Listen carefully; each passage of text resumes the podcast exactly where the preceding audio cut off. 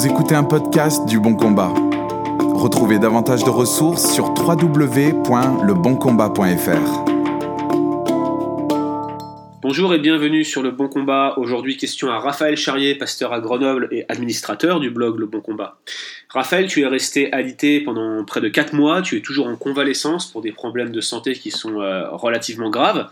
Tu désires très certainement retrouver une bonne santé, mais est-ce que c'est ton objectif premier aujourd'hui?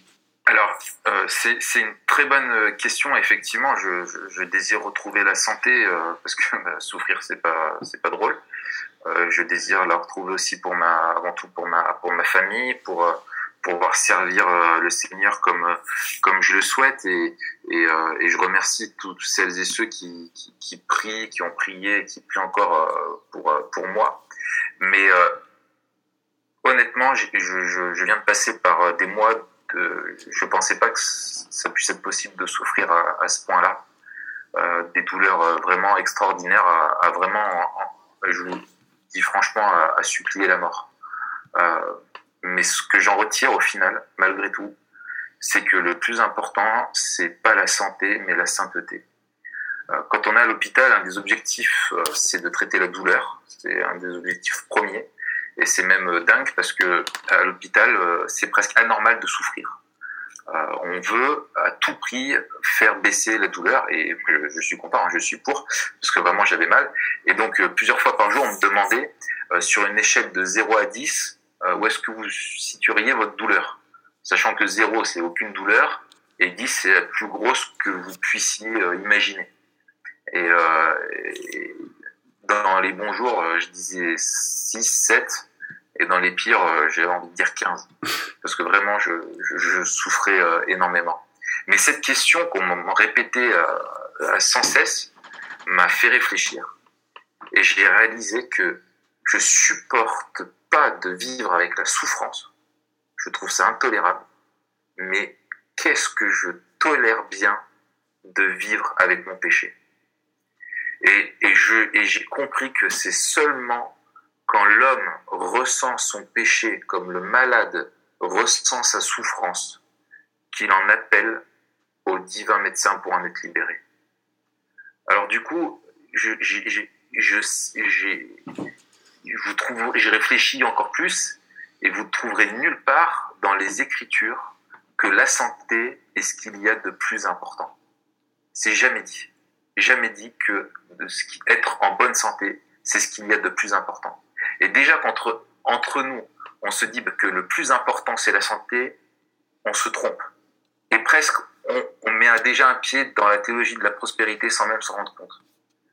Si les chrétiens avaient autant de zèle pour prier pour la sainteté de leurs frères et sœurs qu'ils ont à prier pour la guérison, pour des miracles, je suis convaincu que l'Église serait en meilleure santé spirituelle et c'est ce dont elle a besoin. Et je me rappelle que Jésus disait que c'est pas ceux qui sont malades, qui sont bien portants, qui ont besoin d'un médecin, mais ce sont ceux qui sont malades. Il disait ça en, Matthieu 9. Et, euh, et, récemment, euh, je redisais aussi euh, dans l'épître, dans la première épître de Pierre, où Pierre qui encourage des chrétiens qui sont face à la persécution, n'y va pas avec le dos de la cuillère. Et au chapitre 1, verset 13, il leur dit, c'est pourquoi affermissez vos pensées, soyez sobres, ayez une parfaite espérance en la grâce qui vous sera apportée lors de la révélation de Jésus-Christ. Comme des enfants obéissants, ne vous conformez pas aux désirs que vous aviez autrefois dans votre ignorance. Mais de même que celui qui vous a appelé est saint, vous aussi devenez saint dans toute votre conduite, puisqu'il est écrit, vous serez saint, car je suis saint. Et là, bien sûr, il cite la loi du Lévitique. Et si vous invoquez comme Père celui qui, sans considération de personne, juge chacun selon ses œuvres, conduisez-vous avec crainte pendant le temps de votre séjour sur mm. terre. Vous savez en effet que ce n'est point par des choses périssables, argent ou or, que vous avez été rachetés de la belle manière de vivre héritée de vos pères, mais par le sang précieux de Christ, comme un agneau sans défaut et sans tâche qu'il a désigné d'avance avant la fondation du monde et manifesté à la fin des temps à cause de vous.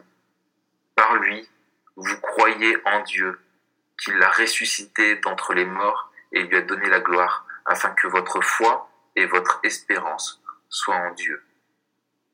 Et on voit que à des chrétiens qui sont dans des difficultés, l'apôtre Pierre leur rappelle leur espérance et leur rappelle qu'il faut qu'ils affermissent leur pensée, qu'ils saignent leur pensée littéralement, qu'ils mettent une ceinture autour de leur pensée.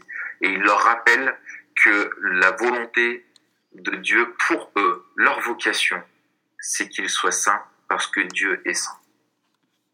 Donc je confirme, je, je pense que le plus important, même dans la souffrance, c'est un bon rappel de se rappeler que ce que Dieu veut pour nous, c'est qu'on soit saint, c'est-à-dire qu'on soit transformé et rendu conforme à l'image de son Fils. Merci Raphaël. On rappelle que vous pouvez euh, retrouver les articles et les ressources publiées par Raphaël Charrier sur le bon combat.